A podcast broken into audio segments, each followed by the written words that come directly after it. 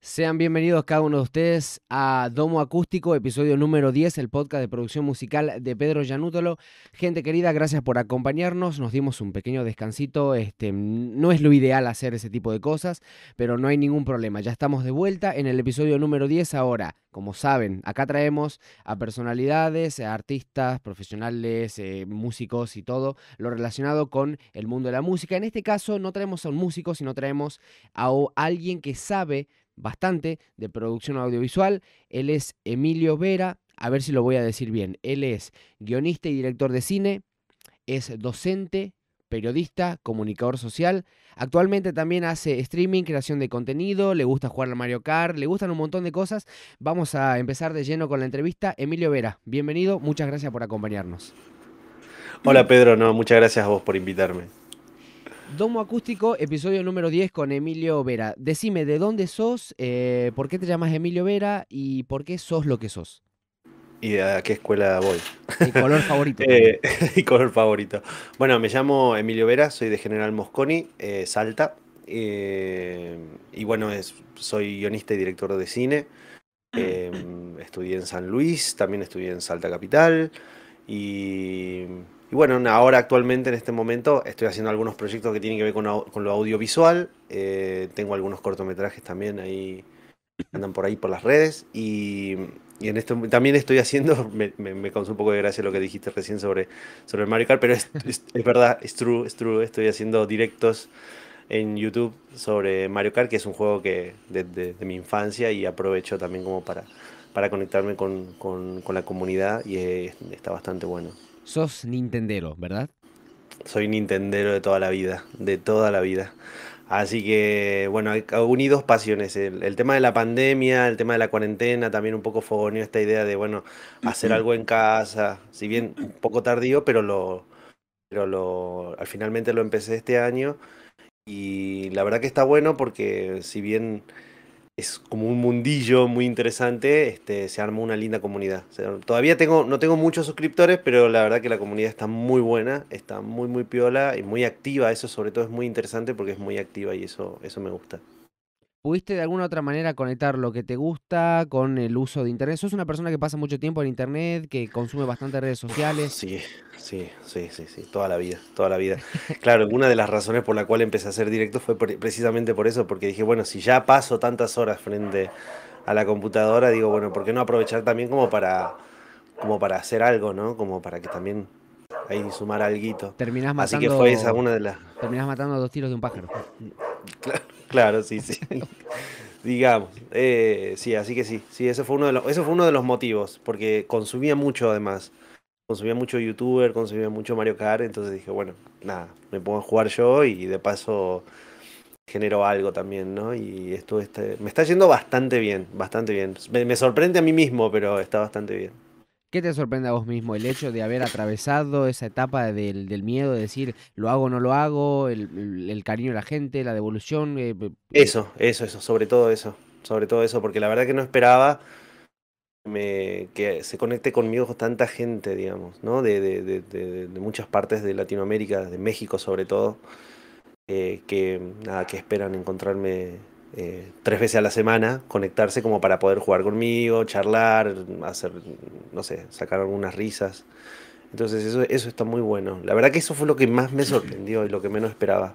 Ya vamos a profundizar mucho más en lo que es esta etapa creador de contenido, si se puede decir. Sería como la, la, última que estarías atravesando o la más reciente. Pero el podcast es un podcast de producción musical, entonces la gente puede decir, bueno, ¿qué hace este muchacho? Eh, en un podcast de producción musical. No porque no tenga nada para contar, sino porque no estaría entendiendo, podría pensar el oyente, que dicho sea de paso, eh, saludamos y agradecemos a la gente que nos escucha en Spotify, en las plataformas de streaming. Un saludo grande. Exactamente, también a los que nos acompañan en Twitch. Ahí estaba George Luke, decía, aún no se escucha, eh, ahora sí se escucha, así que ya tenemos todo ah, no, no, estaban escuchando. Bueno, no importa, no dijimos nada importante. no, no, no, pero era porque, era porque estábamos empezando recién en el momento de la presentación. Ah, eh, bueno, bueno. Eh, entonces, podcast de producción musical y vos sos un guionista y director de cine. Hoy en día yo estoy viendo, eh, no, sé, no sé si es algo específico de este siglo, pero veo que las producciones audiovisuales tienen casi o más trabajo que las producciones musicales. Los videoclips de los artistas tienen eh, toda una producción detrás de una manera bastante, o sea, hay todo un gran trabajo y lo que noto yo es de que, no sé si será así, eh, no sé si serás también vos el indicado para decirlo, que la producción audiovisual va de la mano con la idea de la producción musical, es como que se trabaja el concepto y he visto algunas producciones musicales que se trabajan de, que, que, se, que mientras pensado. claro, mientras se hace la música ya se está pensando en el videoclip. Sí, exactamente. Eh, ¿Vos también notas eso? Sí, mira, lo que yo, lo que un poco de lo que estabas comentando al principio, ¿no? Eh, sobre el tema de lo, de lo audiovisual. Eh, en un mundo en el que ahora hay mucha presencia de la imagen a partir de, los dispositivos tecnológicos como los celulares, que antes nosotros no, cuando éramos más chicos por ahí, no disponíamos, esta constante invasión de la imagen, ¿no? Que la tenemos en la mano constantemente, entonces de repente se empiezan a mezclar, digamos, las cosas.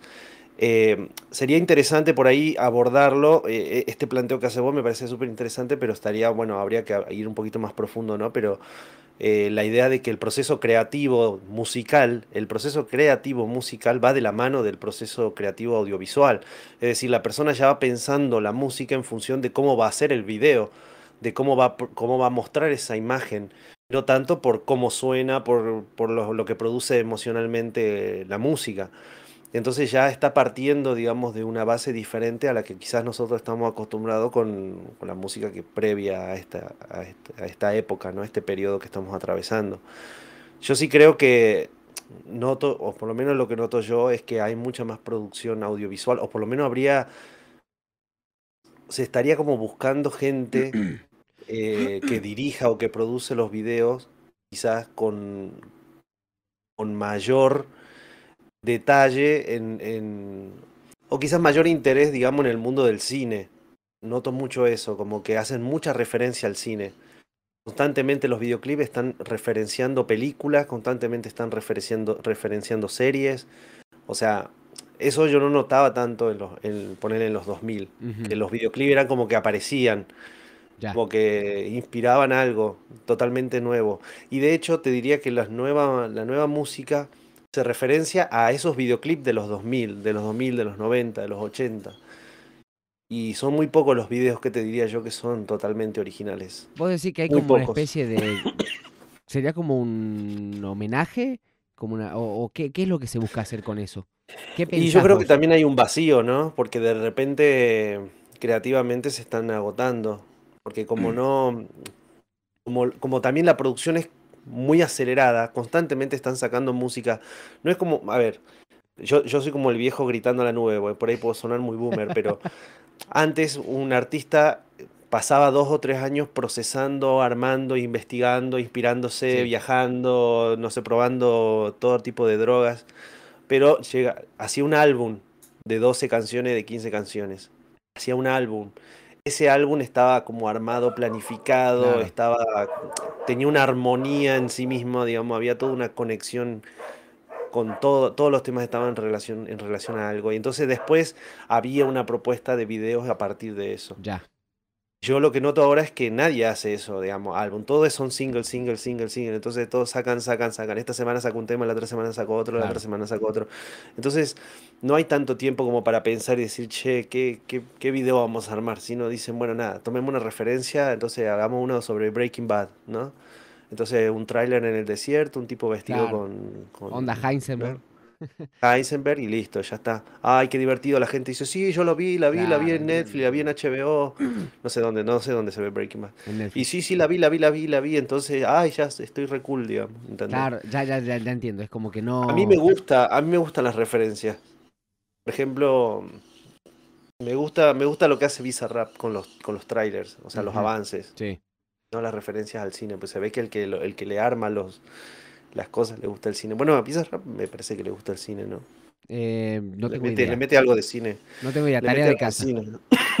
me parece que le mete algo de cine a su, a su música en la base. O sea, toma música de Rocky, música del Señor de los Anillos, música. Sí, sí.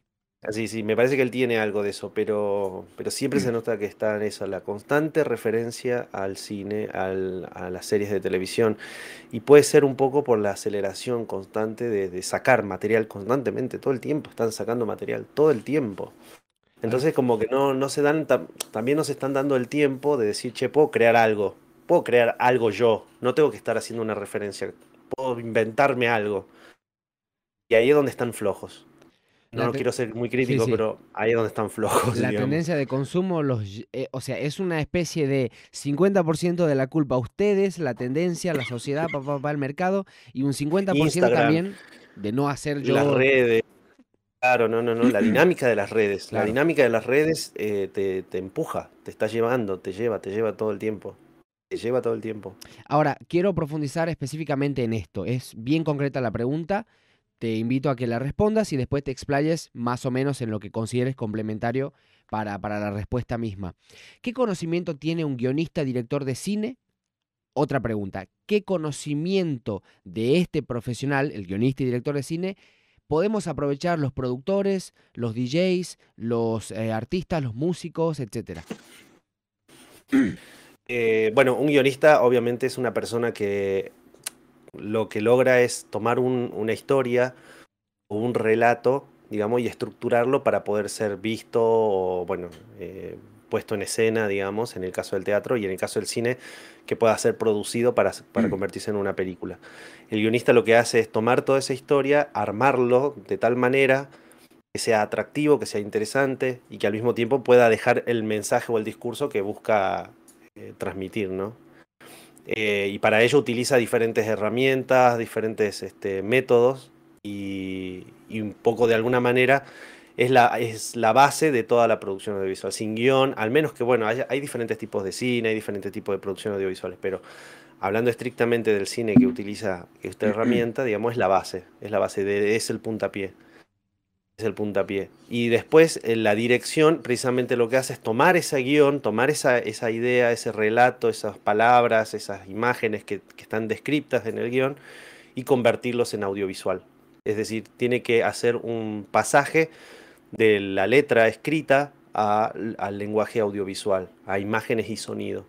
Entonces aquí es donde, lo, donde entra quizás el tema eh, que, le compete digamos, a, a, los productores de, este, musicales y demás, y a la gente que le interesa el sonido en particular, porque eh, nosotros tendemos a creer que el cine es más imagen que sonido y no, no es así.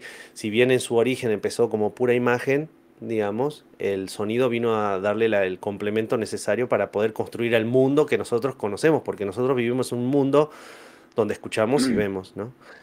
Eh, nos están faltando quizás en el cine, pero no sé si algún día se va a producir, eh, que podamos eh, oler. ¿no? Oler las cosas. Pero yo creo que eso ya es too much. No sé si. No sé si se va a poder, pero hay algunos, algunas experiencias. Te interrumpo, de hecho, no sé si es deseable, diríamos.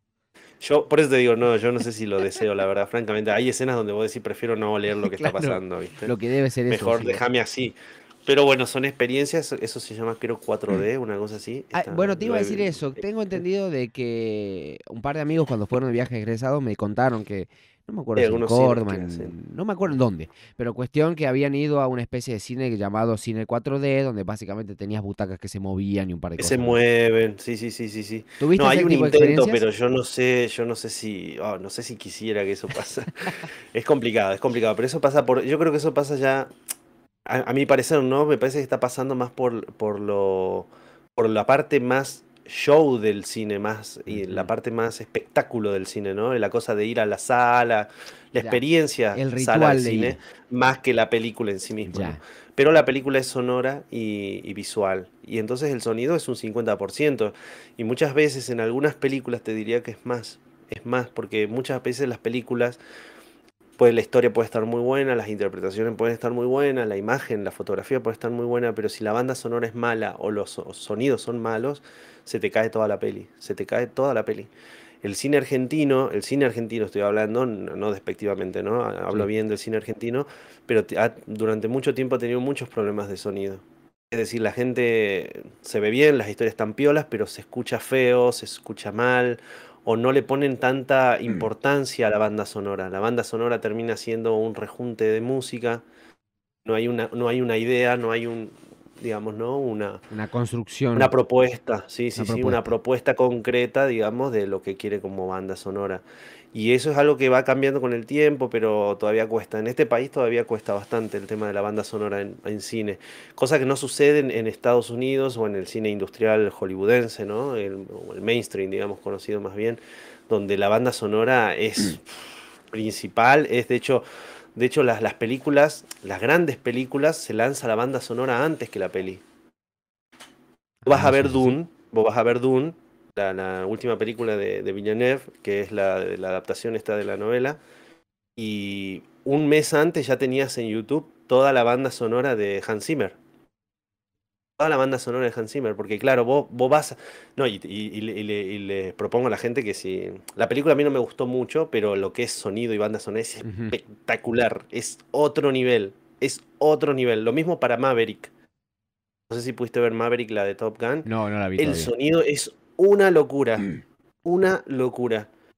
Y esa película sí me gustó, me encantó toda, pero lo que es el sonido, no, no, no, no, no, es impresionante cómo, cómo de repente te, hay una inmersión en la película por a través del sonido. Entonces, en ese sentido, el sonido es muy, muy importante, las bandas sonoras son súper importantes, te salvan la película, o, de hecho la hacen mejor, porque por ahí la película ya es buena, la banda sonora la hace mucho mejor. Esto es muy de gamer, ¿no? Porque te iba a decir que a veces la banda sonora te carrea la película, se podría decir. Bueno, no, y en, el, mundo del videojuego más todavía, ¿no? En el mundo del videojuego más. Más todavía. Porque acordate que la, la, memoria auditiva es más potente que la memoria visual. A mí me pasa, a mí me pasa con Mario Kart, precisamente eh, hablando de, mi pata por, por, YouTube, es que la música de Mario Kart a mí me recuerda, me lleva a mi infancia, digamos, totalmente me lleva a mi infancia. Entonces yo cuando pongo la, cuando pongo mi intro, que es una, una banda, es un tema de Mario Kart, yo, a mí me levanta, me levanta el ánimo, me levanta la energía, yo entro ya con otra impronta. Entonces la banda sonora es súper importante, es súper importante porque además, y esto es algo muy, muy, muy, eh, que algo que quizás por ahí no se dice mucho, pero la gente del cine sí, sí siempre lo, mencionamos, es que la música y el sonido también narran. La historia tiene que estar contada con la banda sonora, tiene que estar contada con los sonidos no es solamente que está contada con palabras, ni con las acciones, sino que tiene que estar contada con los sonidos. Los sonidos también tienen que contar, tienen que narrar. Entonces las bandas sonoras son fundamentales. Fundamentales. Yo te diría que si El Señor de los Anillos sin su banda sonora no es lo mismo. O Batman sin su banda sonora no es la misma. No tendría el éxito que tuvo, por ejemplo. No, no, no, no. Ni por cerca, ni por cerca. Vos dirías que bonito, pero pasaría, te lo olvidas así. te lo olvidas. Y sí, vas a encontrar muchas cosas de valor porque la película no solamente es banda sonora, pero la banda sonora es fundamental. Yo te diría que si vos, yo te hago dos acordes de tiburón, que son dos, de hecho, literal son dos, eh, vos ya, decís, ¡eh! Tiburón, eh, peligro. Lo relacionas muy fácil, son, ¿verdad? Son dos. Es lo que vos decís, la música, el, el sonido comunica. Totalmente. Y te está narrando, por eso te digo, te está narrando porque incluso te crea, te está creando suspenso creando el suspenso. las películas de terror lo saben muy bien. Las películas de terror lo saben muy bien, son las que mejor utilizan la banda sonora y los efectos de sonido. Son los que mejor lo trabajan porque saben que no podés asustar simplemente con hacer esto en la pantalla. Si vos, ah, mira, yo te, yo te, te, animo a que busques una película de terror o un video de terror, un video de terror, un jumpscare que te Y lo apagamos, y le apagamos el sonido. Mutealo. Claro, no. Lo mirás y no te produce nada. Pero nada. Me, salió una, frase de Coscu, no tiene sentido. Pero literal no tiene sentido. Claro. No, y te da, y sabes qué te hace, te da risa, incluso. te da lo ah, opuesto, digamos. te produce lo opuesto porque decís, va, y te reís.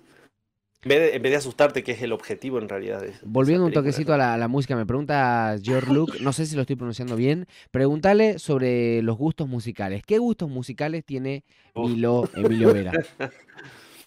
ah, bueno, tengo varios como todos, todo el mundo tiene una cosa. Pero mm, principalmente, principalmente a mí me gusta lo que es el pop internacional. Yo vengo de los 2000, los 2000 es como mi, mi base. hay, hay, una teoría muy interesante, una teoría muy, muy interesante, que dice que la música que uno escucha a los 15 años es la música que te va a gustar para toda la vida. Por más que después vos cambies de gusto musical. Por más que después más adelante no sé, si te gustaba el rock y o te gustaba la cumbia y después a los 15 te gustaba mucho la cumbia, era lo que más te, te, gustaba. Y de repente a los 18 te gusta el rock, qué sé yo, bla, bla, bla, qué sé yo, ahora soy heavy metal, no sé. Y estás caminando por la calle y vas caminando por la calle y alguien pone una cumbia en un negocio o lo que sea, vas a volver a, a Pará, tus pará, 15, vas a estar... ¿Para quién dijo eso? De lo Hay de una teoría, 15. la voy a, la voy a buscar y te No, la voy a ¿quién la pasar. Está buenísima. No, no, no sé, un estudio era, me acordé, era un estudio. Ya te lo voy a buscar, está buenísimo. Qué curioso eso, no lo sabía. y bueno, en los 2000 el pop Mm. era lo más, lo más, el pop y el rock pop eh, inglés. Así que eso fue lo que me marcó. A mí siempre me, me- me- Soy muy crítico sobre eso, soy muy crítico sobre la música pop actual. Para mí la el pop y el rock están más muertos, mirá, Uy, Dios. Estás pero sí, sí. Están muy muertos, están muy muertos, pero hay algunas eh, excepciones que por ahí andan peleándola. Pero en general yo creo que está muy muerto. Pero eh, después, bueno, me gusta mucho la música electrónica y obviamente dentro de ese mundo del friquismo, porque bueno, me gusta el cine, me gustan los videojuegos Claro. y todo lo demás, las bandas sonoras de cine son están siempre en una ¿Te sentás a escuchar bandas Siempre. sonoras así, que sé yo, 10, 15 Totalmente, minutos, a disfrutarlas, a apreciarlas, contemplarlas? Totalmente, las uso para caminar, las uso para salir así, a pensar. A mí el- la música de cine me hace pensar. Eso es lo que me- más me gusta. De todo tipo, ¿no? Te escucho de todo tipo, de todo tipo de películas, desde las películas épicas hasta las películas indie. Pero las bandas sonoras están pensadas, como te digo, narran, entonces están enfocadas en producir emociones. Muchas veces eh, cuando uno está pensativo o entonces te, como que te activan, ¿no? La, la, te activan la capacidad de pensar, te activan la capacidad de reflexionar. ¿Sabes? Me, me me- me- encanta. me eso. dieron ganas de traer a un, a un- a un- un sonidista, un productor musical de cine, un productor de soundtrack. sí, Sería una cosa muy loca porque eh, lo que, o sea, es un entendimiento de la música como si fuese, o sea, sí, la música es un lenguaje, pero a veces uno no lo descifra de una manera tan literal, tan lineal como puede ser un hola, ¿cómo estás? que es un idioma español, el inglés, etcétera. Claro, Pero, eh, no, pero es, un, es es un, entendi- es un entendimiento macro mm, muy, muy loco, muy interesante, que me gustaría también profundizar. Está, está muy ligado, está muy ligado a, mm, a- yo por ahí lo, lo balanceo, ¿no? Pero está muy ligado a la música clásica. Por un lado, a la forma en la que se construye, ¿no? Cómo está construido. Por la música clásica es totalmente abstracta, pero aún así, y aún, y aún siguiendo algunos, obviamente, porque es música clásica, pues siguen algunas unas líneas, digamos, que lo hace clásico. Claro, eh, lleva como a lugares que, que- que no necesitan ni palabras, no necesitan nada, ¿no? Entonces te, te va llevando hacia esos lugares. Y al mismo tiempo también la música del cine tiene un elemento cultural muy interesante, porque también ahí está metido, de alguna manera, este, elementos tradicionales, ¿no? Que es lo que hace que pareciera que te, estuviera narrando algo, como cuando escuchas una música de folclore, pero de esas viejas músicas de folcl- folclore, donde no, no importa tanto la letra, sino Mm. lo, cómo puntea o cómo suena algún Sí. sonidito de fondo, ¿no? Ese tipo de cosas. El cine lo, lo trabaja muy bien. Por eso te digo que a mí me gusta mucho desde lo épico, desde el Hans Zimmer, ponele, te mete instrumentos de, de cuerda, de viento, y una, una persona cantando lírico, hasta, qué sé yo, un, un tema indie de una peli donde es, son una persona tocando un órgano, ¿no es cierto? Tan, Permitime, tan, tan, tan- me ¿puedo, pon- puedo ponerte en aprietos diciéndote que me des un top 3, un top 5 de, de- de- de productores musicales así de, de cine o de bandas sonoras o alguna de esas cosas? Top 3 o, Sí, o mira, 5. te voy a tirar tres. A Te voy a tirar tres que son mis favoritos. Eh, y al mismo tiempo están relacionados entre ellos, por lo menos dos de ellos. Eh, mi banda sonora favorita es de una película que se llama Las Horas y el productor musical se llama Philip Glass. Bien. Philip Glass. Y él era un hombre, es un inglés que eh, en, los, en los 80, en los 70 hizo la banda sonora de otra película que ahora se me fue el nombre. pues, O sea, la tengo, lo, lo- lo puedo pronunciar, pero sé que la voy a pronunciar mal y va a ser peor. Va a ser peor. O sea, pero es un, preferís no es un peliculón. Sí, sí. lo- sí, sí, la voy a pronunciar muy mal. Muy mal, Bueno, ya lo sé. Eh, bueno, Philip Glass. Y él, y él encabezó un movimiento eh, que en su momento fue como muy, muy, tanto criticado como alabado, por eso el tipo estaba metido en los medios, ¿no? Pero era la mezcla de esta tipo Evangelic, ¿no? La mezcla de electrónica con elementos de electrónica con la música clásica. Él es un, él también hizo la banda sonora, o un- algunos, algunos temas de la banda sonora de The Truman Show. Eh, bueno, la de las horas, que es genial, y de este documental que es muy, muy conocido, pero no, no, no, quiero, no quiero mandarme la parte. Eh, Philip Glass, así que muy recomendado a la gente que le gusta esta, esta, esta pata de lo clásico mezclado con elementos o dispositivos tipo sintetizadores ¿no? de la época. Yo soy medio loco de los sintetizadores también. Ah, bueno, te va a gustar, te va a gustar.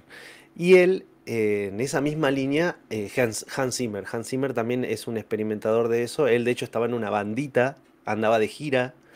Y en eso que está la banda empieza como a descubrir toda esta onda. Y creo que era tecladista de la banda. Mm. O más o menos, tengo que revisar su historia, pero creo que va por ahí. Y empezó como a experimentar. Y bueno, después llegó al cine y. Perdón. Y ahí la pegó. La pegó totalmente desde, desde el principio de los 90 fines de los 80, no sé, pero la viene pegando. De hecho, él inventó. Él inventó algo que, mm, que es muy interesante, que es una melodía que se utiliza en casi todas las películas. Es una melodía que, que se utiliza, que es una forma de construir un, bandas sonoras, digamos. es como la regla, como diciendo, bueno, las bandas sonoras para que sean épicas, para las películas épicas tienen que tener esto. y él, eso lo inventó Hans Zimmer. Así que nada, el ¿Ah, tipo es un grosso. Y en tercer lugar, lo pondría a Santolaya, al argentino. me parece que el, tipo es muy grosso, tiene muy buen oído, eh, hace cosas espectaculares y además sabe encontrar también en otros músicos, ¿no? En otros músicos lo que él necesita. Que eso también es de productora este, musical. No solamente saber componer, saber obviamente música, sino que también poder decir esta, esta canción. Lo que este es el criterio artístico. Lo necesito, claro, lo este es lo que necesito la película, digamos. Ese, ese criterio artístico que decís vos es fundamental. Perdón. Ahora, y después puedo agregar un plus. Adelante, ¿cómo no?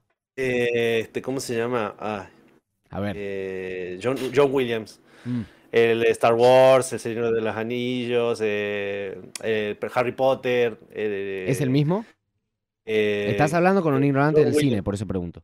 Eh, sí, sí, sí, Harry Potter. Eh, después también hizo em, Indiana Jones, Superman. O sea, el, tipo te crea, te crea sonidos que te quedan para toda la vida, que ya no son inconfundibles. Vos lo escuchás y son inconfundibles, ¿no? No podés. O sea, de, dos escuchás dos notitas, sabes qué es. Sabes totalmente qué es. El tipo te lleva a ese mundo, te crea ese mundo. No estoy seguro si creo que también es el de tiburón, ¿eh? estoy ahí dudando, pero me parece que también es. Lo buscamos a John Williams. No, John Williams es un genio. Es un genio. Genio total. Ahora, sacándote un poquito de tu zona de confort y yéndonos más para el lado de la música. Eh, a la hora de hacer un videoclip, ¿qué tanto de cine hay? ¿Qué tanto de cine es necesario? Y en cuanto a la gestión, más que la cuestión de eh, de lo que es el storyboard, la storyline y demás. Más allá de esas cuestiones, en cuanto a gestión, ¿se necesita la misma cantidad? ¿Se necesita mucho menos? ¿Se puede hacer un videoclip decente siendo una sola persona? Digo, eh, eh, ¿cuál es tu, tu reflexión acerca del videoclip como tal? Claro, ahí, ahí tienes que partir de un criterio, digamos. ¿Qué es lo que estás buscando? ¿no? ¿Cuál es tu objetivo con ese video?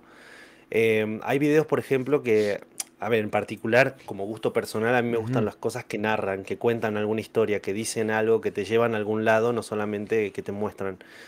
Pero no todos los videos que son así son buenos. Es decir, hay videos donde simplemente es una persona que está parada y canta y hace cosas y, está bárbaro también. Hay videoclips donde sale alguien bailando en un contexto que decís, ¿por qué están bailando? Es, una cosa así totalmente sacada de los pelos, pero me encanta igual. Entonces es como que depende el, objetivo, depende de la música, el, tema, el tema que... A ver, creo que se nos cayó la conexión, pero no sé si es culpa nuestra Culpa de Milo. Ahí, ahí volviste. Ahí volviste. Culpa mía. No, no sé, no sé. Estamos, estamos, estamos, estamos. Bueno. Culpa de la gente, ¿viste? No, por eso te. culpa de la gente, le echaba la culpa a la gente. No, pero a lo que voy es que es, depende del objetivo que vos tengas con el, con el tema musical. Hay temas musical que ameritan una historia narrada, por ejemplo, ¿entendés? Entonces, si es una historia narrada, necesitas actores, necesitas escenario, entonces ahí puedes ver, plantearte el tema de los, de los storyboards y, y todo lo demás. Hay videos donde no, no, no, por la, por la canción no amerita ser una, una, una cuestión que tenga un relato, una narración. Simplemente es mostrar, casi como una pintura, hacer cuadros, ¿no? Hacer escenas fijas o, demás. O cosas abstractas, porque también todo lo abstracto, bueno, dentro del arte, ¿no? Este, también está permitido. Y la música, al ser abstracta, también te permite poder jugar con eso, ¿no? Yo, por ejemplo, pienso, eh, ahora se me viene a la cabeza los videoclips de Rosalía, por ejemplo. Los videoclips de Rosalía pareciera que la gente busca que narren algo. Yo tengo la sensación que hay como una, una idea de que busquen que narren algo y y en realidad creo que no están buscando narrar nada, están tratando de expresar. Ella es una cosa muy expresionista, ella es totalmente expresionista, barroca, cargada de cosas todo el tiempo. Entonces, nada, ella quiere eso, impactar, mostrar, impactar.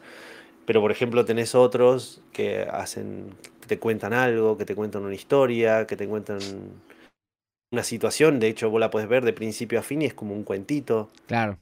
Como si fuese un cortometraje, pero con música de fondo. Como lo, que hace, como lo que hace Adele, por ejemplo. Adele te hace eso, ¿eh? Adele te hace un, como si fuera un cuento. Algunos, no todos. Claro, te entiendo. Y qué sé yo. Michael Jackson te hacía eso, ¿eh? Michael Jackson te contaba una historia. Él te contaba una historia con sus videos. No sabías dónde empezaba, dónde terminaba, que se encontraba con alguien, había hasta peleas en algunos.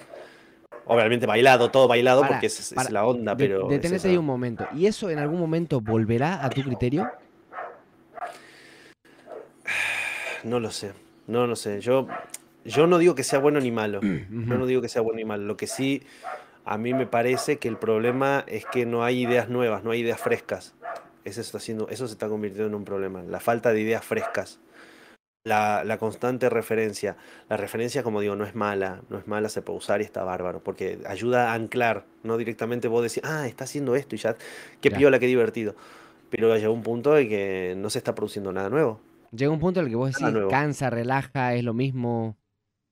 No, no imagínate que dentro de acá de 10 años, ¿quién puede, qué, qué referencia puedes tomar vos del, de, esta, de este periodo?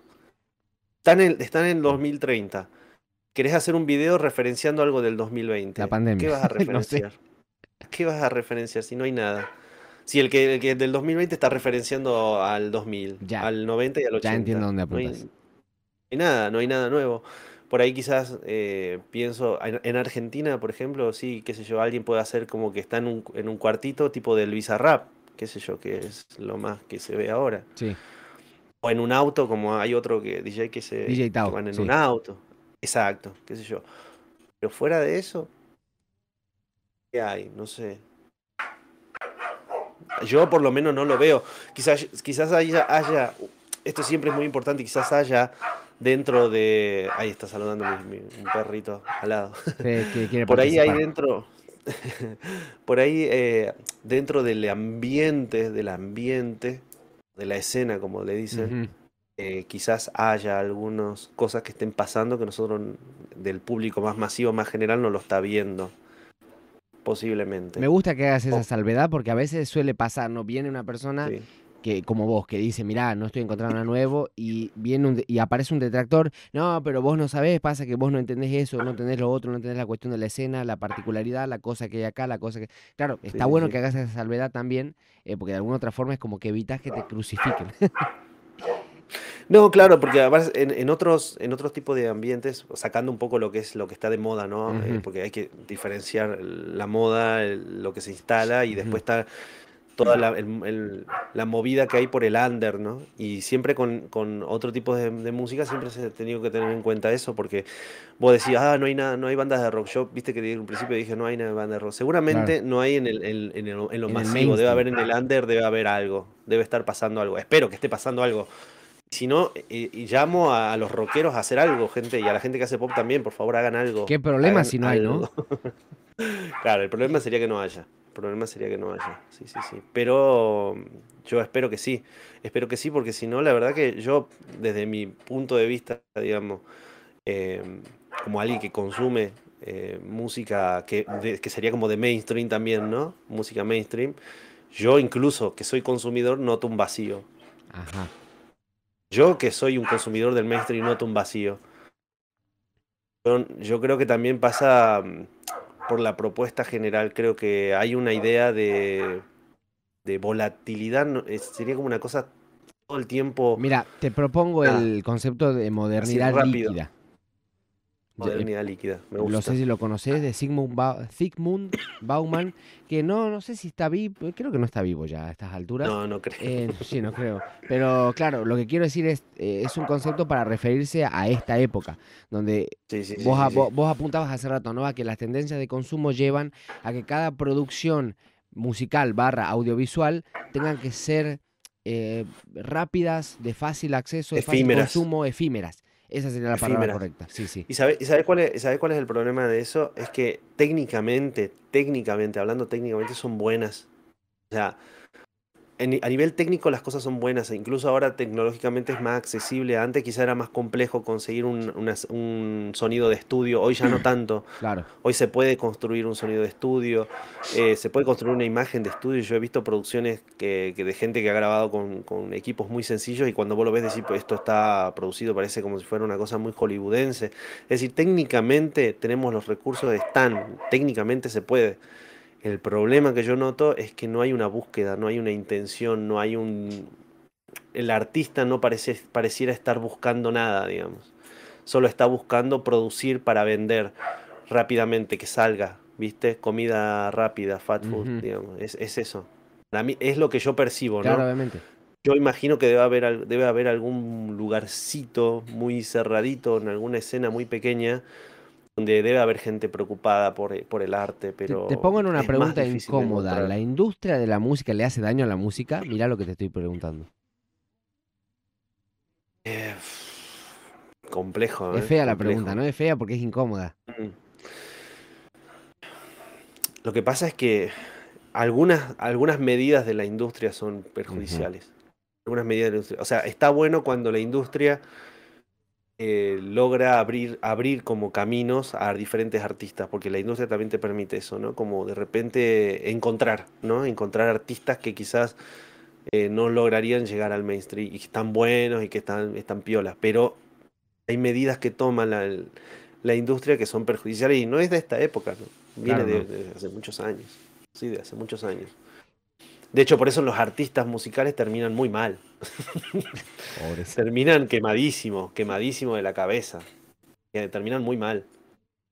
Porque la industria les, le- les exige cosas que a veces no están, que, que van más allá del- de, la creación, crea- del, del, digamos, de la creación musical, que van más allá de los aspectos creativos. ¿Te referís, por ejemplo, a la arte, cuestión de la marca personal, a, la- a ese tipo de cosas? ¿O a qué A la marca, a la imagen, al cuidado, al- a los horarios, a las giras, a, a fingir que te gusta tal o cual Ya. producto para vender, que tenés que andar siendo esto, aquello, que tenés que tener una imagen pública constantemente, no sé, que representa tal cosa, y las drogas, el consumo y todo lo que lleva la, la vida de- del rockstar, digamos. Escúchame, Entonces, a no, es complejo. A, tu criterio, ¿qué tan importante es la marca personal de un productor, de un DJ, de un músico, de un artista hoy? ¿Qué tan importante es? Muy importante, para mí es muy importante. Porque el problema, el problema, el problema subsiste en que igual hay que diferenciar imagen de artista, ¿no? Pero eh, hay que eh, me parece muy importante que los productores también tengan un nombre. Porque nosotros en el cine suele pasar esto, en el cine suele pasar esto. Es que uno, hay una teoría que se llama cine de autor, es donde la prioridad está en la visión del director, que usualmente es el escritor. Entonces la película es de, ¿no? La película es de. Martin Scorsese, ese cine de autor, ¿no? La película es de Quentin Tarantino. No importa de qué trata la película, no importa quién actúa. El tema es que la dirige Quentin Tarantino, la dirige Scorsese, la dirige Christopher Nolan. Entonces, eso es una forma de hacer cine, cine- lo que se denomina cine de autor.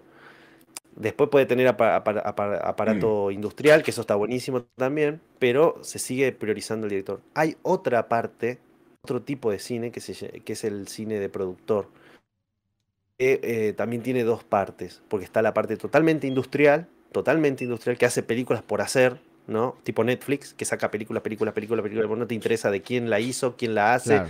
nada, vos, vos sabés que todo, todo el tiempo tenés películas en la aplicación porque vos las consumís, ¿no? Como que comes, comes, comes. Pero hay una parte del cine de producción, o el cine de productor más bien, que lamentablemente no se reivindica, que es que los productores, los que producen las películas, también son artistas. O por lo menos deberían tener una visión artística. Porque el tema de que el productor está muy ligado al dinero, está muy ligado a que él pone la plata nada más y a que él toma decisiones estrictamente desde lo comercial, le quitan como el valor artístico que puede tener. Y hay productores que sí ponen su, su, su, creatividad a, la producción.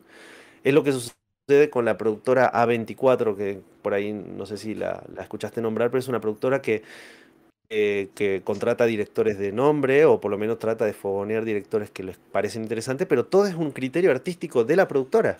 La productora dice, nosotros queremos ir por acá. Yo no te voy a contratar un, Spielberg, porque Spielberg me hace este tipo de película. O yo no voy a contratar un, no sé, un James Cameron. Bueno, no podríamos James Cameron, pero ponele... Medio difícil. Que va por acá. Ellos buscan un tipo de director un tipo de diseñador de arte, un tipo de musicalizador, un tipo, o sea, ellos buscan porque ellos arman una estética, arman una propuesta artística. Entonces el productor es un artista cuando tiene ese tipo de planteos. Yo supongo que la música es igual. Eh, hay productores que, nada, el artista dice, yo quiero tocar así, quiero que suene así, vaya al estudio, grabo y pásamelo. claro, exactamente. Esa es una forma de producir. Pero hay otros que dicen, no, no, no, no, vos, el vos vas a tocar, vos vas a cantar, pero mi visión como productor musical es, esta. Es esta, yo quiero que vos hagas esto. Yo quiero que vos llegues a esta nota, yo quiero que vos hagas esto, yo después voy a meter un juego ahí, voy a meter esto. Sí, bueno, eso, eso que estás comentando, este, sí, pasa acá en la música, pasa bastante. De hecho, un artista suena muy distinto con un productor y con otro porque son criterios distintos. a ver, cosas muy prácticas. Se graba distinto, se edita la voz distinto, se ponen efectos distintos, se, se hace, lo hace cantar de una manera, de otra, se elige una pista, se hace colaborar o no con tal persona, el videoclip va de otra manera, claro. Eh, es eso, es verdad de lo que vos decís. Acá eh, y ahora te pongo yo en un aprieto o nos ponemos los dos en aprieto. Yo con tal yo no tengo problema. A mí si me cancela el mundo de la música, a mí no me importa. no, a mí sí. A mí no me importa. A vos sí, pero a mí no. pero te planteo, te planteo. Em, porque yo noto eso, que ahora apareció la figura del productor musical. Antes era como una figura escondida. Era como que, nada, el productor ahí, nadie sabe quién era, ¿viste? Ahora la figura del productor musical ha tomado mucha importancia y de hecho Mucho creo que va ha tomado un protagonismo muy importante. Y en eso la figura del DJ, la idea del DJ que antes tenía una idea y ahora es otra, totalmente diferente. A ver. No, pero te pregunto, por ejemplo, la, la, idea del DJ. Eh, a mí me parece muy interesante lo que pasa con dos fenómenos, ¿no? Uno, por obviamente, de Bizarrap como, como, como productor musical, pero al mismo tiempo como un DJ, ¿no? Porque él ¿no? arma todo. Y después tenés el fenómeno Fer, Palacios, por ejemplo. ¿Cómo, te pregunto yo a vos y me, quiero meter en ese debate, eh, ¿qué, ¿qué opinas de eso? Porque la diferencia es interesante, pero ¿qué, qué opinas? a ver, a ver, si, a ver si entendí bien la pregunta porque, como que me como que la cabeza me hizo vamos por partes. Cuando dije Fer Palacio te hizo Claro, exactamente. No, este, le mandamos un saludo a Fer Palacio que también le mandamos un saludo. Este, el tema es el siguiente. Vos lo que me estás preguntando es la diferencia entre productor y DJ. No, te estoy, te estoy mm, planteando en el caso del productor, el productor este, musical que oficia de DJ también, no ah. solamente de productor, sino oficia de DJ. ¿Qué diferencia hay entre ese DJ y el DJ tipo Fer Palacios? Ya, ya te entendí. Bueno, vamos por parte. Primero, eh, hay una clara diferencia entre que vamos a poner, vamos a poner, vamos a poner estos dos ejemplos para entenderlo. Bizarrap y Fer Palacio. Fer Palacio es productor musical. Bien. Bien. Bizarrap es productor musical.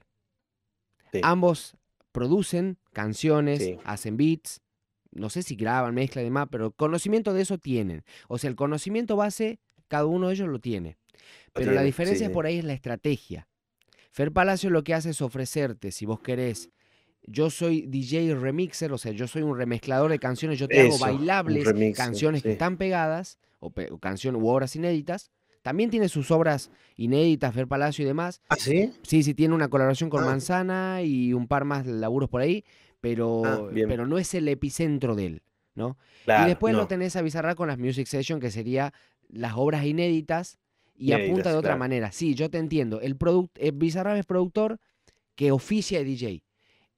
Fer Palacio es un DJ que oficia de productor. Claro, ahí va la Sería más o menos la manera correcta de ordenarlo. Tal cual. No era nada incómodo, ¿no? No, no, no, no. No, no, este, es muy interesante porque el, planteo que a mí, yo lo noto porque como son dos fenómenos para mí en, este momento. Para mí son dos fenómenos que están sucediendo al mismo tiempo, digamos. Es como cuando, viste, cuando siempre pasa eso, siempre pasa eso. Cuando aparece algo, algo musical o en el arte en general, aparece una corriente, aparece otra. Sí. Que es como una contracorriente. Si bien no están enemistadas, son como dos formas de entender lo mismo, pero van paralelos, van sucediendo al mismo tiempo. Es como el romanticismo y el modernismo, ¿viste? Pero en la música y en los tiempos actuales. Mirá dónde claro, exactamente. van pasando, van pasando usualmente. Uno, uno después históricamente cuando hace una revisión, digamos, del arte o lo que sea, o, hace un, un, visionado del pasado, siempre como que predomina una cosa, ¿no? Y dice, ah, en este periodo sucedía tal cosa. Y en realidad lo que está pasando en ese periodo es que hay dos o tres, a veces más, pero uno se destaca, pero está ocurriendo otra cosa, como una, lo que después se denomina como contracultura, ¿no? Que, en realidad después dice, ah, pero en el under estaba pasando esto y nadie se daba cuenta. bueno, a mí me pasa que me parece que justo en este momento, los dos están, no están en el under, obviamente, los dos están en el mainstream muy a tope, eh, uno más que el otro quizás, pero me parecen muy diferentes, muy diferentes. El aún así... Sí. sí, adelante. No, que me parece que son muy diferentes, porque el de Bizarrap me parece que toma una base, o después corregime, pues vos sabes más que yo de esto, pero para mí el Bizarrap toma una base de un movimiento que viene muy de abajo, que era el, freestyle, el, rap en las plazas y todas estas cosas, ¿no? Que, que, fue tomando eh, fuerza a partir de herramientas como los streamers, ¿no? Que le fueron dando manija, e Instagram, Instagramers, influencers y demás. Como que fue creciendo por ese lado. El lado de Palacio, eh, me parece que viene. Esto, ya, esto ya estoy yo flasheando, ¿no? Pero vos decime si le encuentras algo por ahí. A ver. Me parece que viene de la mano de la cumbia, de esa cumbia cheta que se puso muy de moda hace como unos cinco años atrás. ¿Cinco años? Sí, más o menos cinco años. Ah, estamos hablando de Rombay, este, Mara, ah, Exacto, es la, para mí es la continuación de eso. Puede Es la continuación de eso. Puede ser, no lo había visto de esa manera, siéndote honesto. Porque no de hecho, de esa manera, pero permíteme aclararte y ya te doy nuevamente el mando. Eh, lo de Bizarrap sí lo puedo confirmar. Básicamente, ah, él, él hacía él hacía este freestyle, de hecho él lo comenta que de, chico hacía freestyle, eh, le gustaba juntarse con los vagos y demás, pero no iba a pero él iba a las competencias a ver, a chusmear, no iba a batallar. Le gustaba por ahí trillar free este, con los amigos.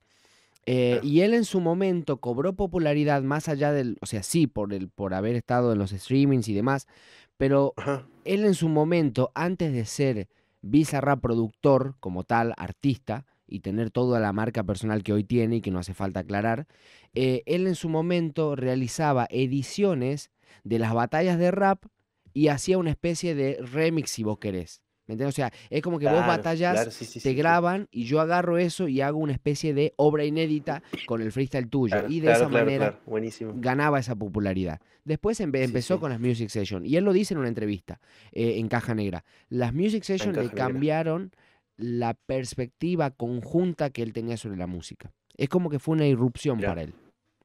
Buenísimo, buenísimo. No, no, no, sí se nota, se nota. De hecho, de hecho creo que es lo que es lo que lo, caracteriza a él, ¿no? Así que sí, sí, sí. No, yo, yo sabía más o menos que venía del lado de ese, porque yo vi su primera, sus primeros videos. También te das cuenta que él entiende bien el tema de este mundo del streamer y del YouTube que eh, él sube todo totalmente, totalmente sin copyright. ¿Por qué alguien subiría algo sin copyright? Porque precisamente lo que quiere es que la gente reaccione. Que los streamers lo vean y reaccionen. Y que reaccionen y se lo pasen. No le interesa ganar views, o sea, ganar, ay, no, que nadie me que nadie me baje y me descargue la canción como antes uno estaban los, los artistas, que vos descargas un tema, no sé, de algo de los 90 y te salta un copy ahí. No, no, no. Sí, igual, le interesa eso. a él le interesaba la difusión y eso lo entendió muy bien, muy rápido y muy bien. Totalmente. Este, igual te comento algo, digamos, lo que, para, para que se entienda, porque supongo que es porque quizás hay cosas que no manejas al 100%. O sea, te estoy tratando de ignorante en vivo y en directo, perdón. Pero, sí, sí, lo anoto, lo anoto. anotado así. En términos simples. Ah, lo anoto y lo anoto. Lo, anoto y lo anoto. Y lo anoto. me seguiste, me, entendiste bien. Entonces, ¿qué es lo que sucede? en realidad sí tiene copyright, sí tiene derecho de autor y demás, pero YouTube hace un par de años ofrece una función llamada Content ID que en términos simples, para no aburrir a la gente, le vamos a decir que es lo siguiente. No te bajan el video, pero la monetización de ese video va para el dueño de la obra. Entonces, si yo, por ejemplo, le pongo copyright a una, a una canción mía y, por ejemplo, intuyo que tengo con Seba y vos la utilizás en un video, vos podés seguir utilizando, vos podés mantener el video publicado. No te lo anula, sí. No te lo anula, pero la monetización y te da un strike, sí, sí, sí, sí, sí, sí, me saltan esas cosas. Claro, pero no cuenta como strike. Pero yo pensé que, las, pensé, que las de, pensé que las de Bizarrap estaban sin eso, por lo menos hasta hace un ah. tiempo pensé que estaban sin eso, porque la gente decía en las redes sociales que no, no te saltaba. No sé si ahora tendrá ese, ese modo. No, no, no. Siempre lo tuvo, no lo sé. No, no, Nunca usé música de Bizarrap como para que me salte algo. Claro, entiendo, entiendo. En realidad, eh, esto también lo escuché decir a Ibai en un stream diciendo que este, felizmente hay música sin copyright. Claro, yo entiendo qué es lo que quiere decir. Puedo usar libremente la música, pero los derechos están. Lo que pasa es que los productores, artistas y demás se dan cuenta de, che, ¿por qué me voy a molestar de que alguien utilice mi canción en, un directo o algo por el estilo si en realidad me está beneficiando? Claro, y él se mueve en ese escenario, digamos. Totalmente, totalmente. Claro. entiendo son bien. Sus amigos, de hecho, lo que son sus amigos los que los reaccionan, claro. Totalmente. No, él los derechos seguro que los tiene, pero a lo que voy es que no te salta, o, eso decían ellos, que no te saltaba en YouTube el strike ni nada de eso. Claro, no te cuenta que era como libre, strike. libre. No cuenta como strike, pero podés, este, pero este, podés, podés tenerlo ya, publicado. Ya está bueno que el tipo, el tipo piense así, porque sabe que el, acá, a ver, eh, uno mira streamers como Coscu o, o Ibai o no sé, Auronplay, qué sé yo, no sé qué, qué streamen ven, pero son streamers que reaccionan. O sea, su trabajo es reaccionar. Por ahí eventualmente producen eventos, que son los que terminan siendo como sus fuertes, pero el resto de su programación o su propuesta, digamos, es reaccionar. Hay todo un mundo, y son los más populares, o sea, claro, hay todo un mundo que se basa en ver cómo reaccionan a cosas. Entonces, nada, está bien, digamos, que, que rápidamente Bizarrap ahí encontró y dijo, nada, yo me manejo por ahí, yo me voy por ahí, que me voy a poner a, discutir con... Entiendo, hay todo un mercado bien desarrollado de eso que decís, ¿no? De la reacción, del contenido y... Uh, sí, totalmente. Es, es muy loco cuando te sentás a analizarlo. Hay un montón. No, y hay gente que, por ejemplo, hace poco se había puesto de moda, ya creo que cayó un poco, pero hace un tiempo se había puesto de moda de españoles reaccionando a argentinos. Como que todo lo que hacemos los argentinos es como. Sí, sí, sí. Era muy llamativo para ellos y. Como si fuese otra civilización un, poco más. Nosotros somos un experimento social. y ellos se divierten y, nos alaban y el argentino lo ve para ver cómo ellos nos alaban, porque nos encanta que nos alaben. Entonces, es, es eso, es la. Es la todo el tiempo lamiéndonos nosotros mismos, digamos. Me, me, acuerdo de este de en su momento un mexicano que veía, qué sé yo, series argentinas de humor y se reía. Y... Sí, es verdad. te lo resumo. Sí, totalmente. Totalmente, totalmente. Bueno, pero y, de Fer Palacio no me dijiste nada. Me, me, dijiste ahí que, que el copy, que no sé qué, pero ¿y de Fer Palacio qué onda? Perdón, ¿qué tenía que decir de Fer Palacio concretamente? Porque sí te lo. Quiero, que me digas cuál es tu opinión, qué pensás de él. Ah, no, te había, te había dicho que, no había tenido en cuenta que sería como una especie de. Es medio raro igual, una especie de continuación de toda esa cumbia cheta.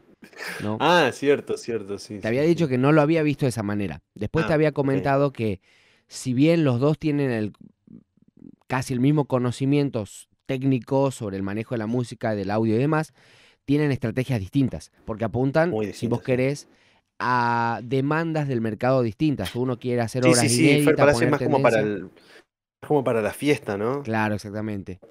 bueno, es que hay, es que ahí hay un, hay, hay dos, eh, así como. ¿Qué pensás de él como artista? Yo quiero saber qué pensás de él como ah, artista, como, propuesta, como música, que vos lo ves en sus videos ahí. eso quiero, quiero que me digas, que ya que hablábamos de lo audiovisual, porque la propuesta que él tiene audiovisual es lo opuesto a lo de Bizarrap se rap en un cuartito ahí con dos LED azules y un micrófono.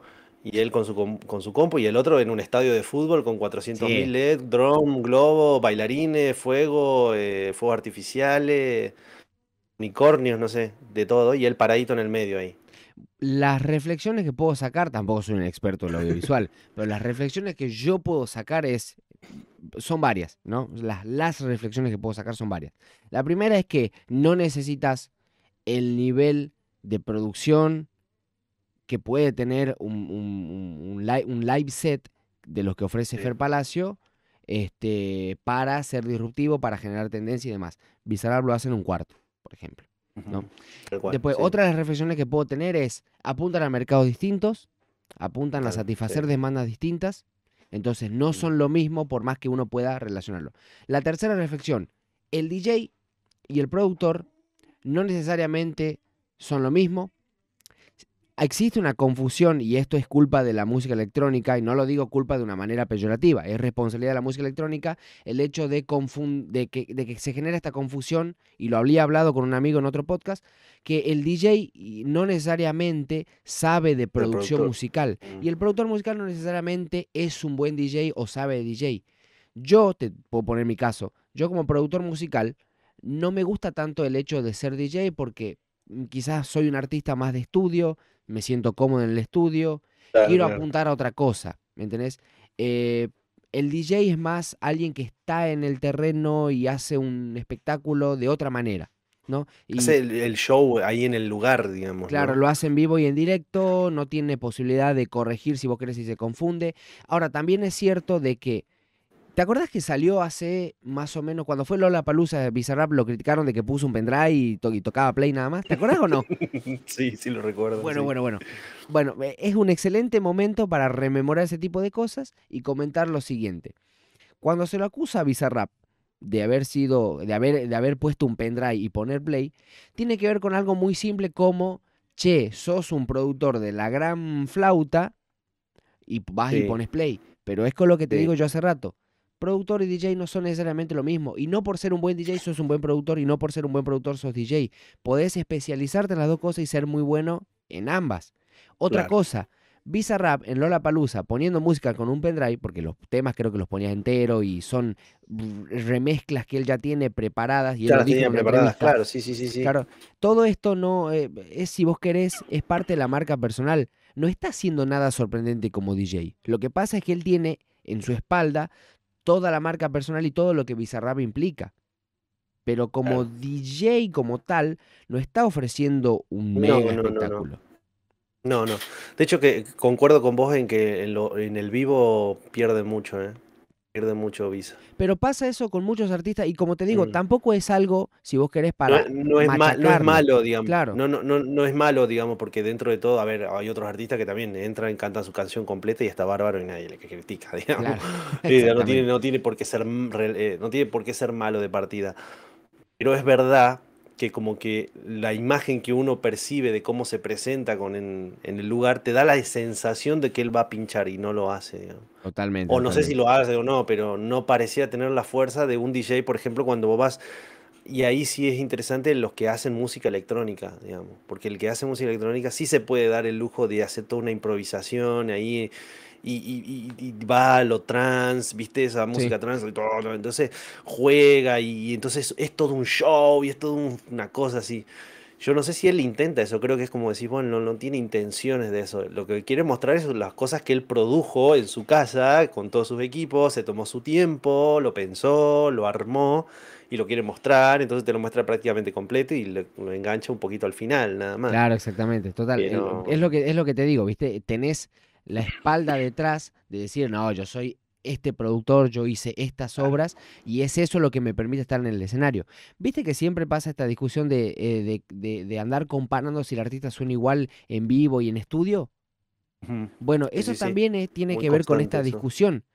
Hay artistas que son de estudio, hay artistas que son de escenario, hay artistas que son de los dos lados el artista nunca va a sonar igual que en el estudio. Eso, y otra cosa, yo te lo digo de, con toda honestidad, yo no sé si quiero escuchar lo mismo, porque si voy a escuchar lo mismo, voy a tener lo mismo, me quedo en mi casa.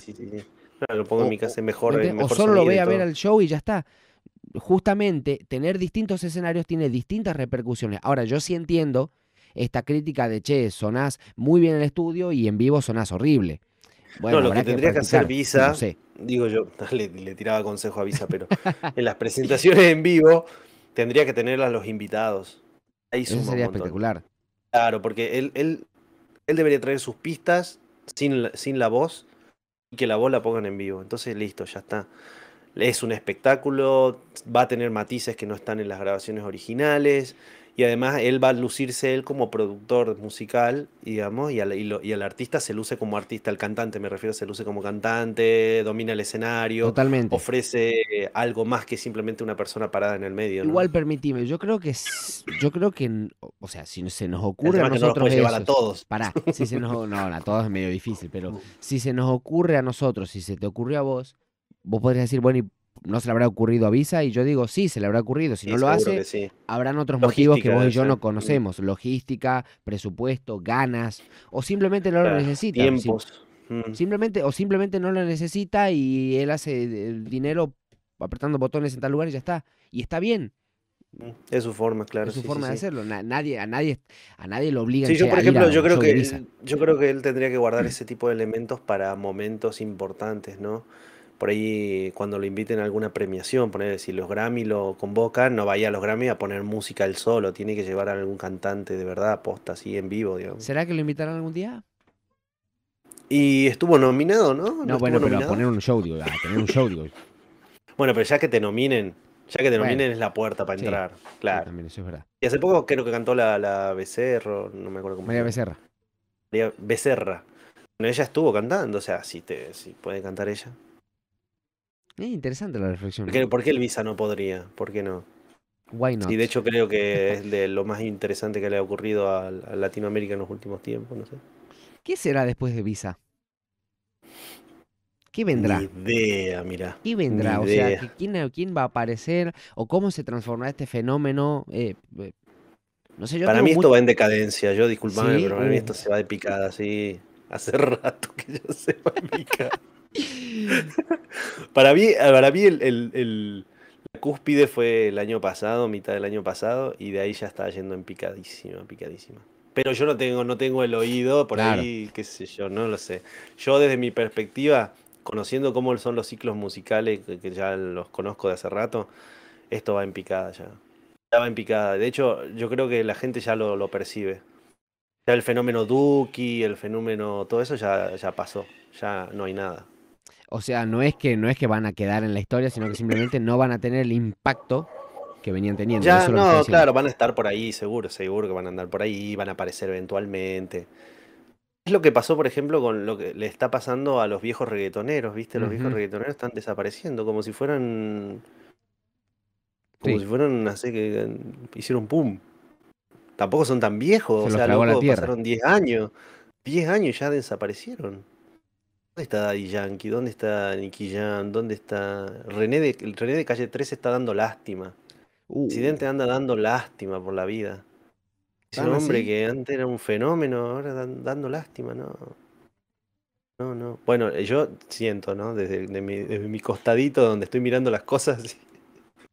Porque yo lo veo desde el claro, costadito. entiende. Al fin y al cabo es tu óptica. Em, yo a Duki, por ejemplo, lo veo que ya no.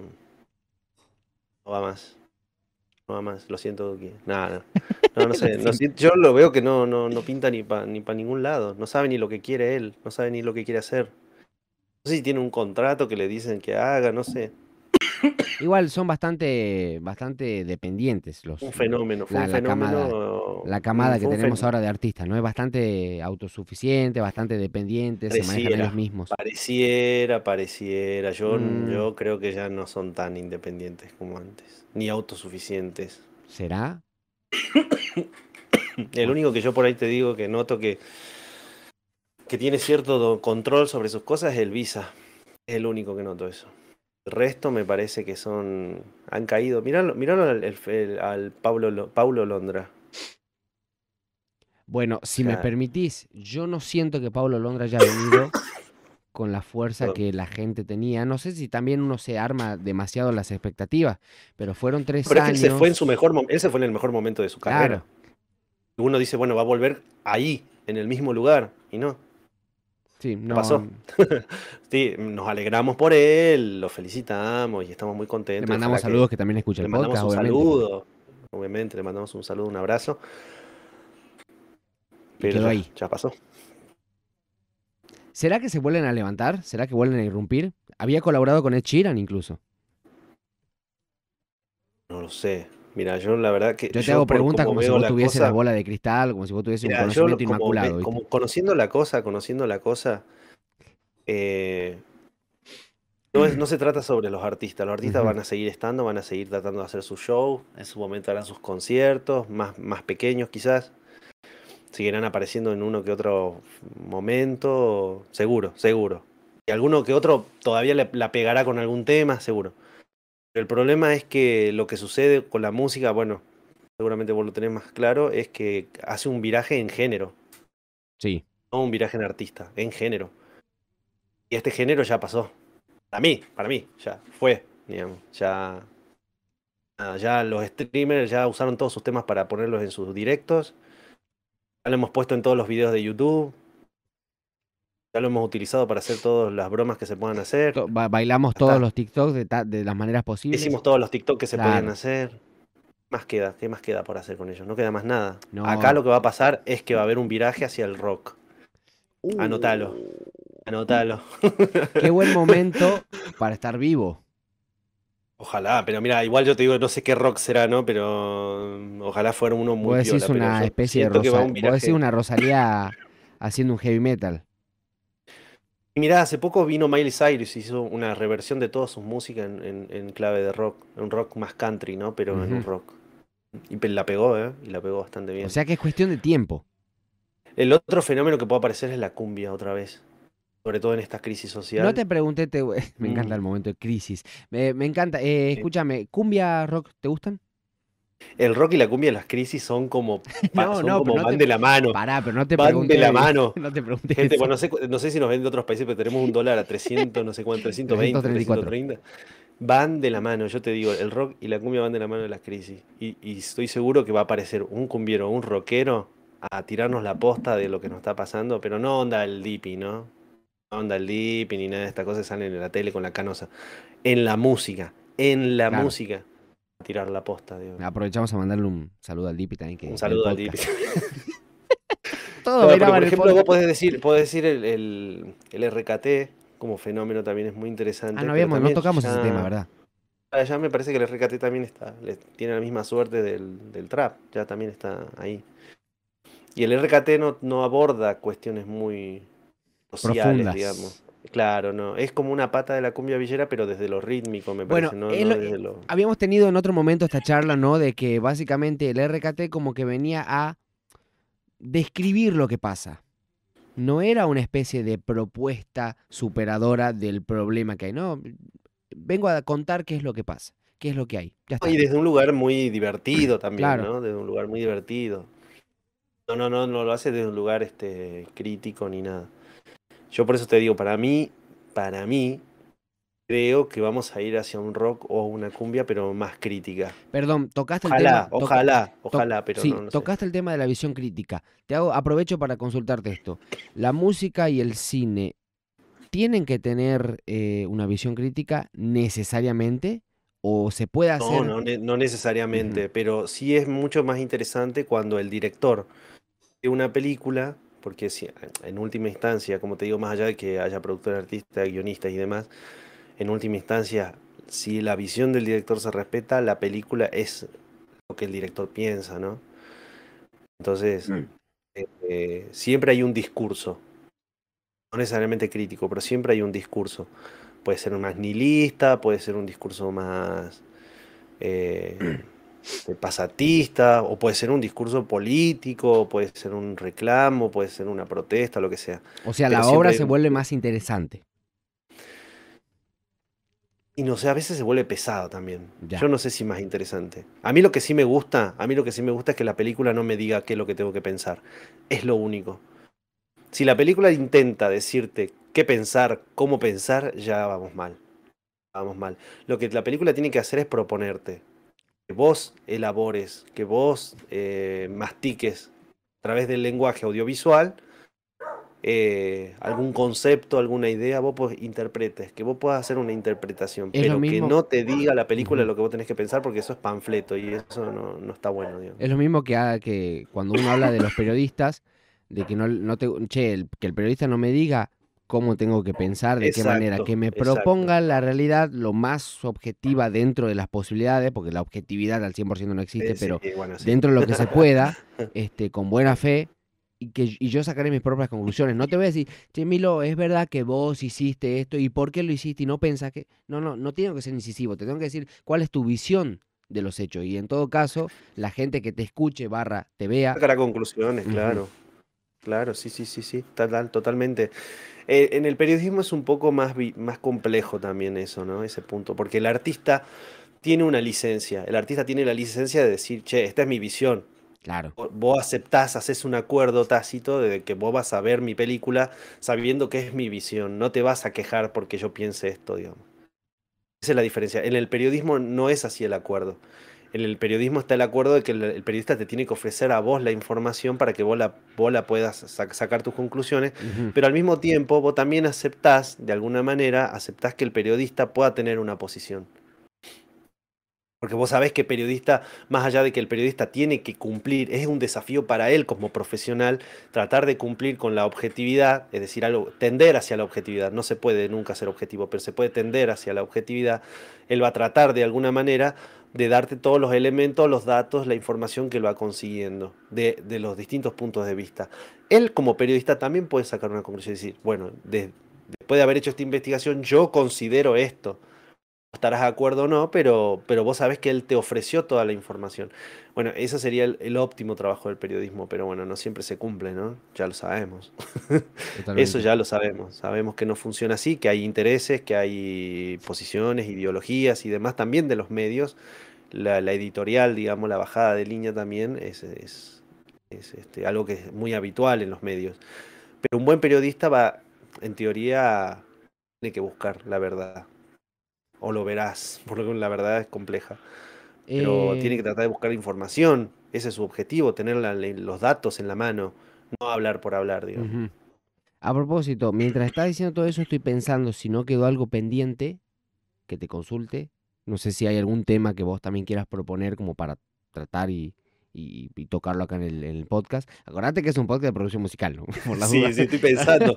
No, no, no, yo no quiero, no quiero llevarlo mucho tampoco para, para el lado del cine, pero bueno, obviamente es donde me manejo o, o por lo menos es donde, eh, donde tengo enfocada, digamos, mi, mi, atención, pero obviamente el cine está muy relacionado con la música, ya lo hablamos hace un momento, sobre la importancia del, del, de la musicalización, de la sonorización, digamos, el, el trabajo de sonorización es, es fundamental en el cine hoy en día, digamos, incluso cuando la, incluso en la época del, del cine mudo, incluso en la época del cine mudo, los cines disponían de alguien que tocaba un piano mientras la película sucedía.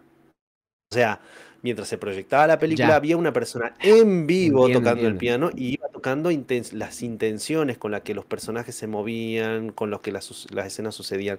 Es decir, que el cine mudo como mudo nunca fue del todo nunca mudo. Fue todo mudo, claro no iba en la cinta, cierto.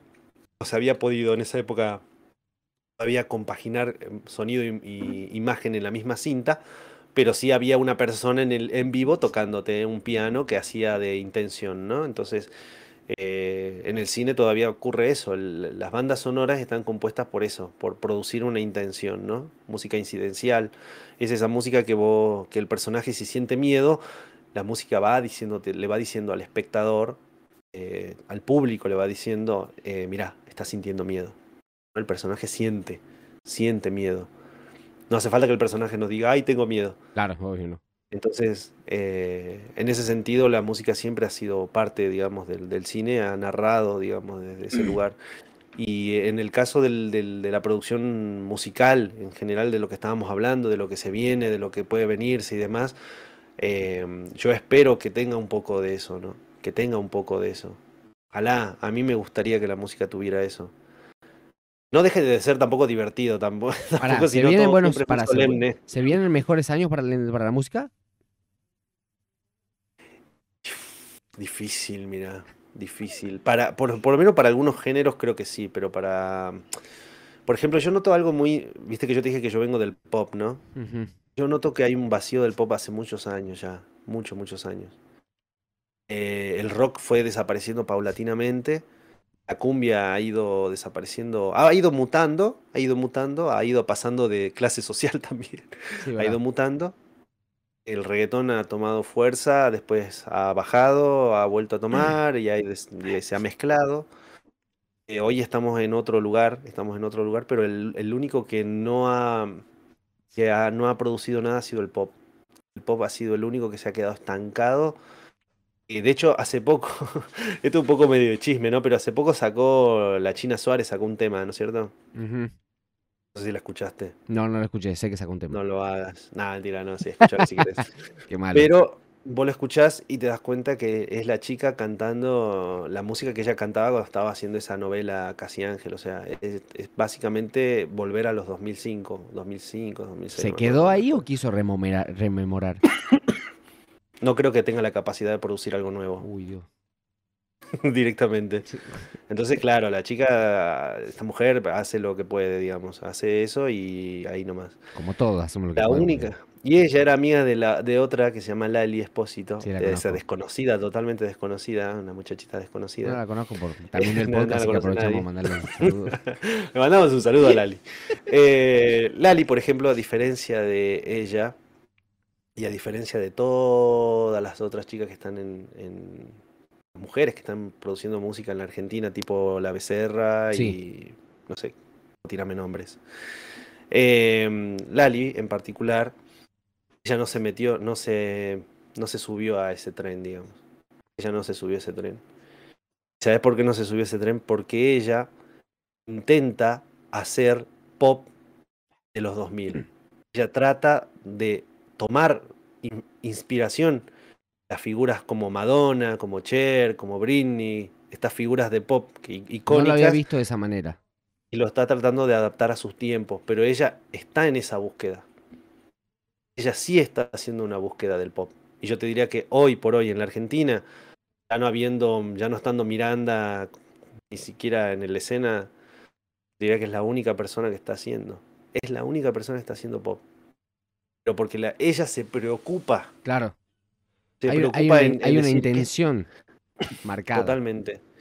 No está, y ella, y ella incluso, mira, cómo será de, cómo será de que es, esto es muy bizarro, pero ella está haciendo pop cuando el pop es mainstream total y el pop que ella hace no está en el mainstream. El mainstream está ahora en otro lado, está Sí. en, precisamente en esta cosa que hace la becerra, que, no- que, bueno, no sé bien qué género es, pero o sea, ella está haciendo pop por fuera del mainstream. Cuando el pop por naturaleza es, comercial. Claro. Es, es increíble. De es hecho, el, increíble. de hecho, el pop lo que hace es alimentarse de otros géneros musicales y los acopla de una manera no, que sea. y ella está por fuera. Y es un riesgo porque vos te salís del mercado. ¿Cómo te vas a salir del mercado? ¿Estás loca? Y ella lo está haciendo. ¿Y por qué lo hace? Porque primero, porque puede.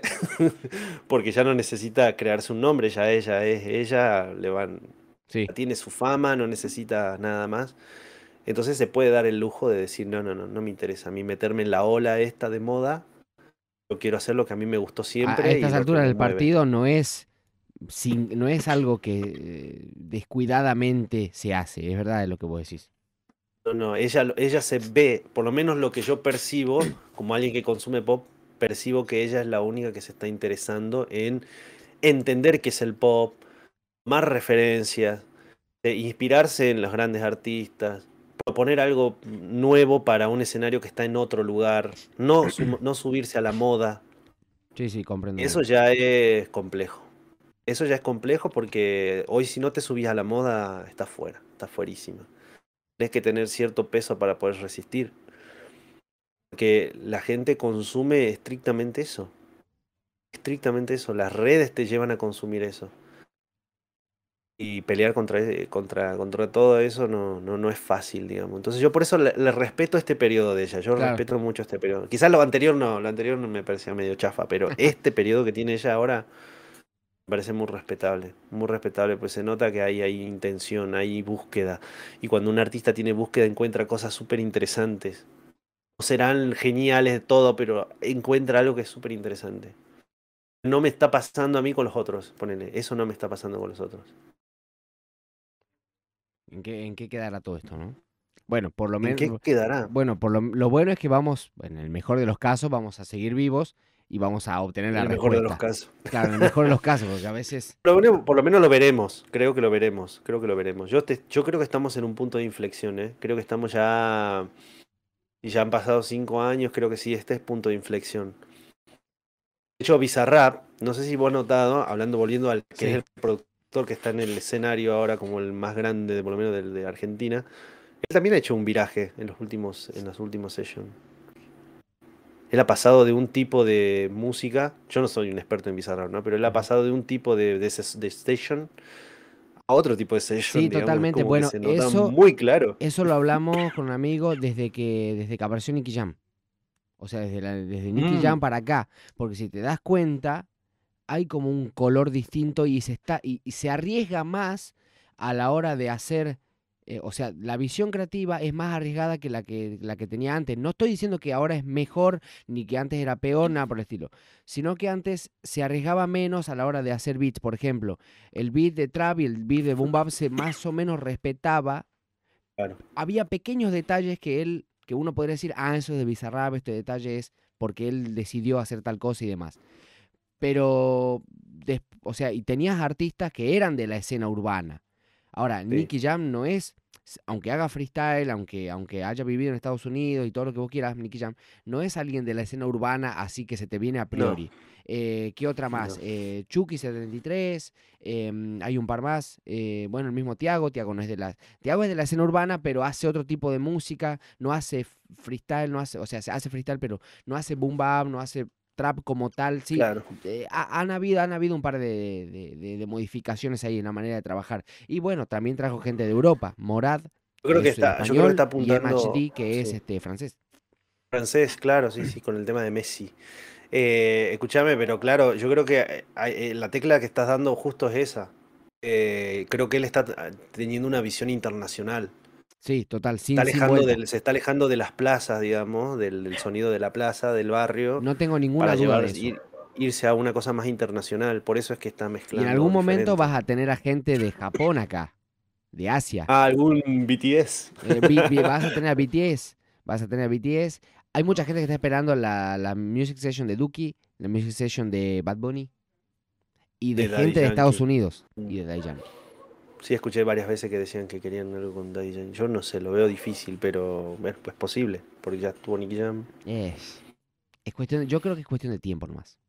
Mm, yo creo que cuando, yo creo cuando caiga alguien, cuando caiga alguien que no sea del tipo, yo creo que cuando caiga una tipo Rosalía, ahí va a ser, ahí va a ser un, un momento de bisagra en, en, en, Visa. Cuando caiga alguien que no sea cero del, del ambiente del trap, digamos, cero, cero, cero que esté como relacionado, que tenga como algún como alguna conexión de ese tipo, no sé, por ahora, ahora canceladísimo, pero ponerle un Ricky Martin, ¿entendés? Una cosa así.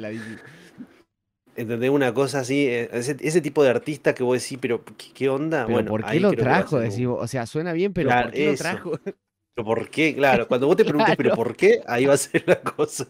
Ahí va a estar el tema. Sí, sí, los de BTS, por ejemplo, también sería un ¿por qué? ¿Qué es esto? Digamos. Sí. O sea, me gusta, pero, pero no puedo decir me gusta sin fruncir el ceño. Exactamente, yo creo que ahí va a ser cuando el Visa vaya a un techo. Cuando ya llega a lo más alto de lo que pueda llegar con ese tipo de cosas y va a tener que hacer un cambio. Va a tener que, va a tener, yo creo que ahí va a abandonar la session y todo y va a ir a otro lado. Cuando suceda eso, ¿no? Qué buen momento. Ahora le queda, por ahora le queda, le queda bastante todavía. Hablando de nos queda bastante, a los que no nos queda bastante es a nosotros.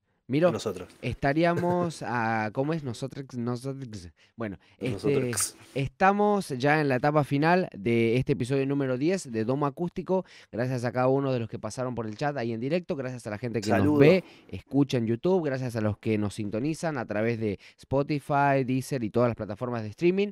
Eh, síganos en las redes sociales, vamos a dejar las redes de Milo, para él tiene también bastante contenido interesante. No, como que por favor, te va bastante bien, te va, te va bastante bien, no digas vas, por favor. Eh, Miro, ¿te sentiste cómodo? Está súper cómodo. No sé si, no sé si habremos metido la pata por ahí. Le mandamos un saludo a todos los artistas de todas maneras que nos vean. Que nos ven, nos escuchan. Le mandamos un saludo a la China Suárez, a todos ellos. Espero que. no, lo que lo, interesante por ahí de este tipo de conversaciones es que más allá de, de, por ahí uno no ser un experto, por ahí tiene una visión, un campo donde está relacionado, que por ahí también puede ser interesante para ahí al oyente o al espectador si nos están viendo a través de Twitch que espero que les haya servido o por lo menos de última que les haya entretenido, que eso también es fundamental, ¿no? Que la gente se pueda pasar un buen rato y tengan sus propias opiniones. Yo no he podido ver nada en el chat, pero si alguien en el chat ha tenido alguna opinión diferente o, parecida. Ha estado bastante tranquilo el chat hoy. Bueno, estuvo, estuvo, estuvo bueno de que, la gente pueda también tener su, su punto de vista y quizás de hecho eso ayuda a que nosotros también podamos entender un poquito hacia dónde va todo esto, ¿no? Cómo va la cosa o, bueno, qué es lo que la gente cree que está pasando en, este, en, la, escena musical, eh, que para mí es siempre súper interesante, súper interesante, me gusta observarla, me gusta disfrutarla, pero también me gusta observarla porque, nada, como un fenómeno, ¿no? Hacia dónde va esto, qué es lo que nos están proponiendo, qué es lo que nos están diciendo, es súper interesante. Y en este periodo en el que la Argentina está tomando mucha relevancia, como nunca antes, ¿eh? como nunca antes en la escena este, internacional, así que es re, re, re interesante. Así que bueno, espero que la gente también se haya entretenido con eso.